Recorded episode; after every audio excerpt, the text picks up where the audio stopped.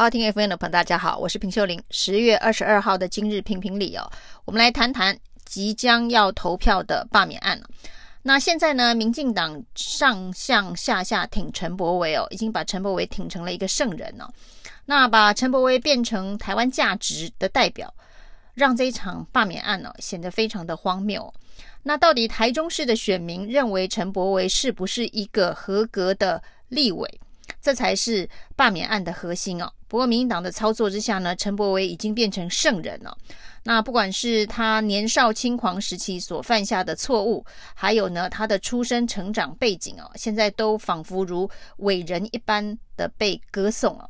那这场罢免被民进党说是反恶霸之后呢，已经成为一出闹剧了。好像现在民进党上上下下挺的不是陈柏惟，挺的是台湾价值哦。那陈柏惟已经变成是一个台湾价值的象征哦。那这样子的一个操作方式哦，姚文智最近的一篇发文得到民进党内部，包括了侧翼，包括了网军非常大的共鸣哦。因为姚文智说呢，挺的不是陈柏惟的个人哦。也许呢，这些民进党的政治人物哦，心里头是瞧不起陈柏惟的，要他们出来挺，在立法院里头常常上演荒腔走板质询的陈柏惟，说出来是有一点不好意思哦。那要他们去力挺哦，天天上政论节目，可是都胡说八道的陈柏惟哦，也许呢，在心理上也有一个过不去的坎。所以，就像姚文智所说的哦，民进党挺的不是陈柏惟这个人哦。挺的是陈柏惟背后所代表的价值哦。那陈柏惟背后所代表的价值，民进党要说的就是抗中保台的价值哦。甚至连呢，这个陈柏惟是激进党唯一的一席香火，唯一的一席立委，那代表的是台湾独立的声音啊。这个都是陈柏惟所象征的价值跟意义啊。所以呢，对于台中市民来讲，他们需要的是一个。对于台中市能够发声的民意代表，但是对民进党来讲哦，他们需要的是激进党的一席香火。那激进党的这一席香火的象征意义，为什么要由台中市民来承受啊？那这个所谓的政治连结哦，民进党是说不出口的。所以呢，陈柏惟所代表的价值主要是抗中保台哦。那另外呢，还提到呢，这是反对地方派系，反对黑道治国。的一个价值哦，还有呢，这是没有一个政治背景，不是正二代年轻人从政的价值哦。那这么多崇高这个神圣的价值，要让陈柏惟扛着光环，那所以呢，民进党挺的不是陈柏惟。这一个人哦，不是挺着这个常常在国会殿堂作秀小丑的陈柏惟，挺的是陈柏惟身上所散发出的这三股光环哦，比如台湾独立建国、抗中保台、反对黑道、打破地方派系执政等等的这一个功勋哦。假设陈柏惟代表的是这么重要的台湾价值的话，那这一场罢免案就会升高到一个道德制高点。那但是呢，仔细的检视哦，民进党所谓的这一个反黑道、反地方政治派系哦，那大家问的是说，那你反的是黑道，之前为什么会有赵介佑、黄成国等等，还有黑道党员入党的事情哦？在那个时间点呢，民进党有反黑道嘛？所以呢，反的不是黑道，反的是严家哦，反的是严家，而不是反黑道。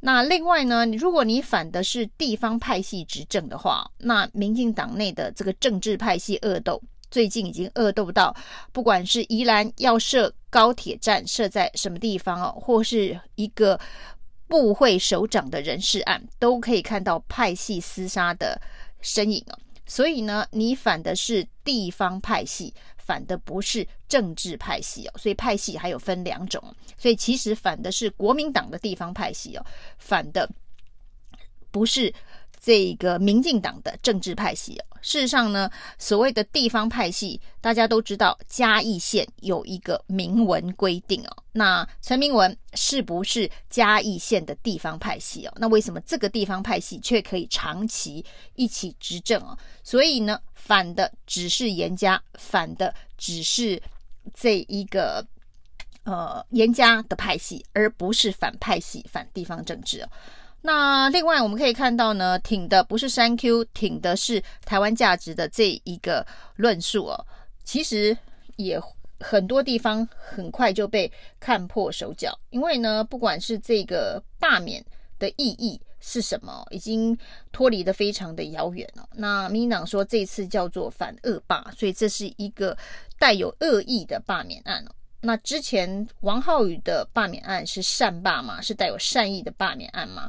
然后呢，韩国瑜的罢免案是带有善意的罢免案嘛？那把这个罢免案本来是中性的法律程序哦，用这个道德制高点的善跟恶去定义它，本身就非常的荒谬。那假设这一个。罢免案这个“恶”字啊，形容的不是这个被罢免人的一个道德形容词，而是呢这个法律程序的话，那这样子的一个法律程序又是谁造成的？就是民进党加时代力量在立法院里头，原本是要割阑尾，那失败之后呢，就开始处心积虑的要调整这个罢免案的门槛，所以才会造成一连串你罢我，我罢你的政治恶斗。那现在呢，其实最核心要解决，假设呢这个恶霸，所谓的恶霸指的是这个法律程序本身有问题哦，而不是罢免陈伯维是不行的话，那你应该要做的事情是认认真真、老老实实的提出一个修法案。那这个修法案告诉大家，为什么不应该用这样子的法律程序去罢免一个民意代表，而不是说。你要想要罢免的人可以罢免，这个是有善意的罢免哦，这是为了要拯救人民于水深火热之中哦。在罢免韩国瑜的时候喊得那么大声哦，那当你自己的人被罢要被罢免的时候，就说这是恶霸，这是恶法。那这个时候呢，看起来唯一有机会让这一个所谓恶法，就是恶霸法，其实它不是恶霸陈柏惟，是恶霸法，有机会修掉，就是用罢免陈柏惟。来做最后的一个修法的呼吁跟努力哦。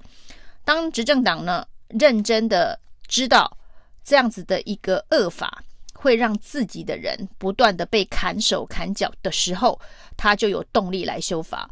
这就跟当年的公投案通过是一样的。二零一八年的公投案通过之后呢，民进党哦非常积极，动作非常快的，立刻呢修了公投法。那当然呢，这个立刻修了公投法这件事情，到底是恶法还是这个善法哦？这当然会有不同的评价。那公投法是不是应该要跟大选脱钩？这件事情当然也有很多讨论的空间。所以呢，这个十二月还会再有一次公投的投票来决定这件事情哦。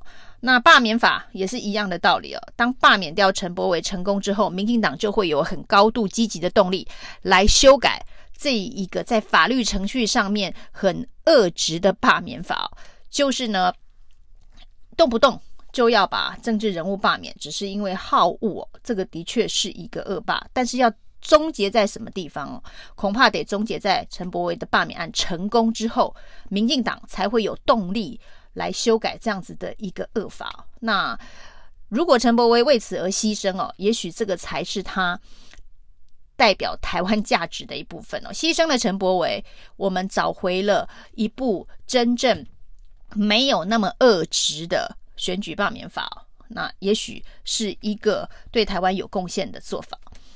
那我们另外来看哦，最荒谬的这场这个把陈柏惟变成台湾价值的荒唐剧里头哦，最荒谬的一个剧本就是民进党的立委徐志杰，那召集了高雄的立委哦，那当然要力挺陈柏惟啊，这是党主席所下的命令啊，居然要把城中城大火造成的伤亡四十六条人命，跟呢力挺陈柏惟两大主题放在一起办一个祈福法会哦，这真的是非常的莫名其妙又荒唐哦，消费城中城。